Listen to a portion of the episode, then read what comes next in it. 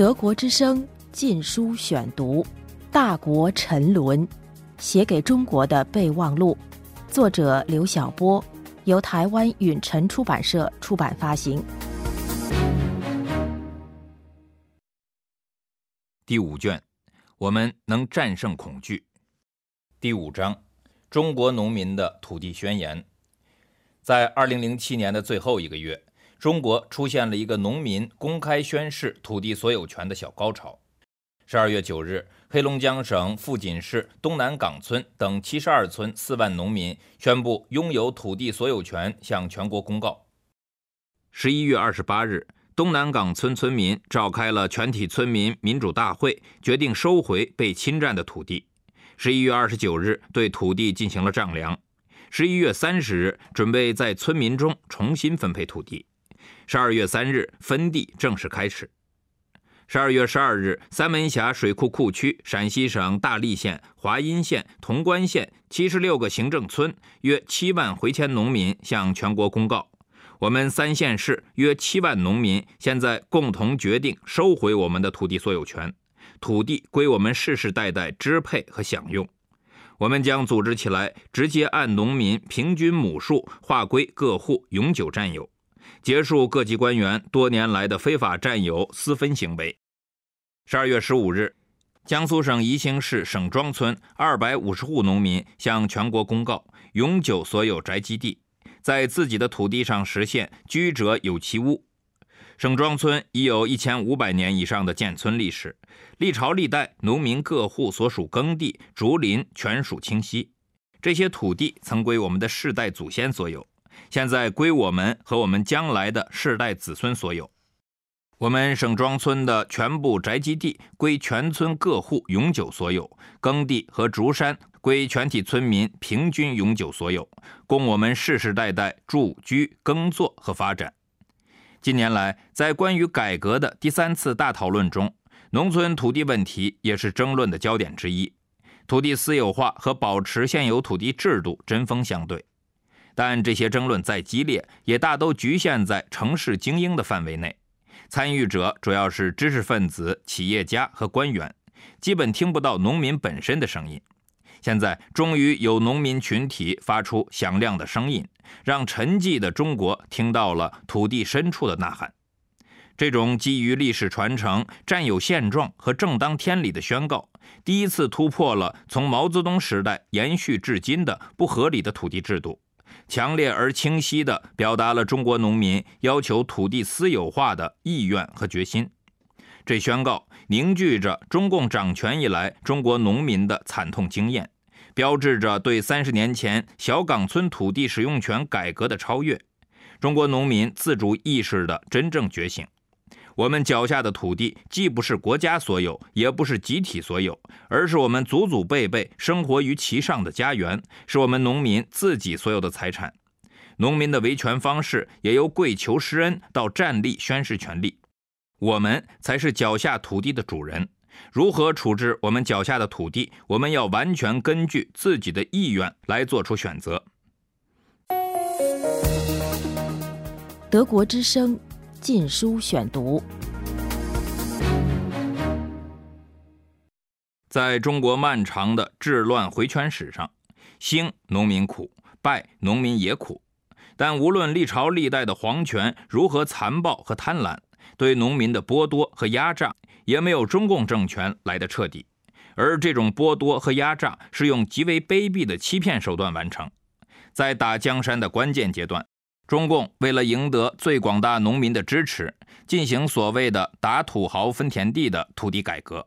一九四七年发布了《中国土地法大纲》，该大纲明确承诺，将土地分配给农民后，农民具有土地所有权，也承认农民的自主经营、自由买卖的权利。然而，当中共夺取了政权之后，立刻开始了全盘公有化的社会主义革命。在城镇进行工商业社会主义改造，强行没收所有个人财产；在农村是轰轰烈烈的集体化，强制剥夺农民的土地。从1951年合作化运动开始，到1958年人民公社运动结束，毛泽东集权先消灭地主富农，继而强制普通农民加入公社。结果是1949年前的所有地主全部被消灭，偌大的中国已经没有一寸土地属于农民所有。中共政权变成最大的也是唯一的地主，拥有了中国的全部土地的所有权。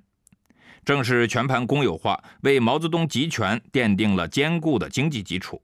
丧失了个人财产的城镇居民，全部沦为中共单位的螺丝钉；丧失了土地的农民，全部沦为公社的农奴。相比较而言，中国农民的命运最为悲惨，沦为奴隶中最低层的奴隶。他们没有迁徙自由，被固定在已经不属于他们的土地上；他们没有社会保障，变成毛氏工业化的输血机。毛时代的所谓工业化成就，是以全中国人沦为奴工为代价的。占中国人口百分之九十的农民付出了最大，而受益最少。疯狂的大跃进的惨烈灾难。农民贫困到食不果腹、衣不遮体的地步，以至于遍地恶鬼、人相食。非正常死亡的几千万人中，绝大多数是农民。德国之声《禁书选读》：毛死了，改革来了。受害最深的农民变成了改革的第一发动机。他们冒着巨大的政治风险，自发地掀起的土地承包制改革，今天已经被命名为“解放农奴”的革命。但是，这场革命带来的是半吊子解放。直到今天，中国的改革没有进行土地私有化，农民得到的仅仅是集体土地的使用权，仍然没有土地所有权。一旦农用地被用于商业化或城镇化的开发，农民的土地就变成国家所有。而国家所有是抽象而空洞的，代表国家行使土地处置权力的是各级的官员。在城镇现代化和房地产大跃进的二十多年里，高举着土地国有的尚方宝剑，官商勾结的圈地运动全国开花。土地交易的最大受益者是中共各级政权及权贵，农民再次成为牺牲品。更重要的是，在独裁中国，官权太大太强，而民权太小太弱，而农民又是弱势群体中的最弱群体。在没有新闻自由和司法独立的体制下，他们没有话语权，没有组织农会的权利，没有诉诸法律的途径。唯一合法的行政救济就是上访，但官官相护和严厉解访使上访变成摆设。上访者历尽艰辛和风险，最终却一无所获。所以，当农民的土地权益受到强行侵犯时，无法得到舆论救济、司法救济和行政救济，体制内的所有维权途径全部被堵死。官逼民反的结果，就只能是体制外的群体抗争。近些年，中国各地此起彼伏的大规模官民冲突，有一大半发生在基层农村。这些群体事件又大都由土地问题引起。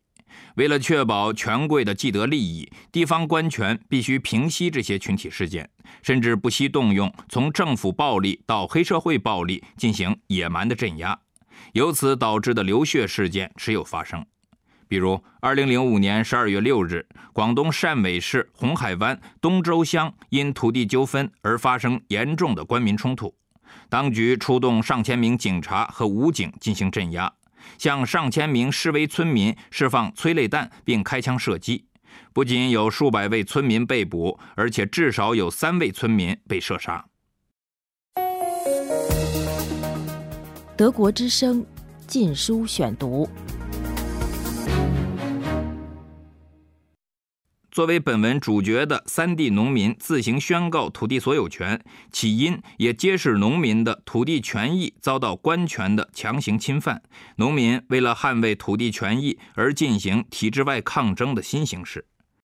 江苏省宜兴市省庄村二百五十户农民向全国公告指出，地方上官商勾结的强势集团以发展工艺和建设公共设施的名义，强行侵占当地农民的土地。而在被强占的土地上盖起来的却是宾馆、饭店、跳舞厅和商业街，全都是商业利益。正因为如此，愤怒的省庄村农民们才会质问：这些东西与公共有何关系？与我们农民大家的利益有什么关系？我们今天要问：这个国家是谁的国家？公益是给谁的公益？集体是谁的集体？每次占地时，全村农民都不同意，全村农民公开签字反对。村主任和乡党委还是以集体的名义把所有农民强行代表了。每次欺压我们农民的时候，官吏、警察、黑恶分子公开联合执法。以打砸抢为业的黑恶分子公开宣称：“我们是代表政府来刨田的，你们必须无条件服从，跟我们对抗就是跟政府对抗。”并声称：“你们现在这样居住下去是非法的。”这些势力就像过去的土匪占山头、扎寨子一样，只知道掠夺享乐，不知道保护。附近农民也已经看透了所谓的国家或集体名义下的黑幕。他们在公告中明明白白地指出，由于长期以来的所谓集体所有，实际上架空了农民作为土地主人的权利。富锦市各级官员和豪强以国家名义、以集体名义不断大肆侵占和私分农民土地，成了实际的地主。农民作为土地的主人，却被迫成为租种地主土地的农奴。我们共同决定改变这种土地占有形式。通过土地的农民家庭所有和农民个人所有，以真正落实和保障农民土地主人的地位。三门峡库区七万农民的公告指出，我们在农村非常清楚，不管政府用什么法律、什么政策，都很难管住土地。土地权利重新回到农民手中。那些利欲熏心的坏势力就再不敢轻举妄动，因为你侵占的再不是什么集体土地，而是老子的土地，是老子的命根子，老子就要拼命。农民的力量调动起来了，政府保护土地的包袱就卸下来了。近几年，中央给了农村农民一些小恩小惠，我们认为农民的土地权、创业权才是大恩大惠。也才能从根子上解决农村问题，农民也才能和城里人平等，才能参加分享现代化的成果。如果说1978年安徽凤阳小岗村农民自发签署的包产到户生死约是中国农民自我解放的第一次革命，也开启了中国的经济改革。那么，将近三十年后的今天，三地农民向全国公告拥有土地所有权，就是中国农民自我解放的第二次革命，是比第一次革命更伟大的革命。对此，发出公告的农民已经有了清晰的意识。这样的声音不仅是中国农民的土地宣言，也是中国农民的权利宣言。二零零八年一月，德国之声。禁书选读，《大国沉沦》，写给中国的备忘录，作者刘晓波，由台湾允晨出版社出版发行。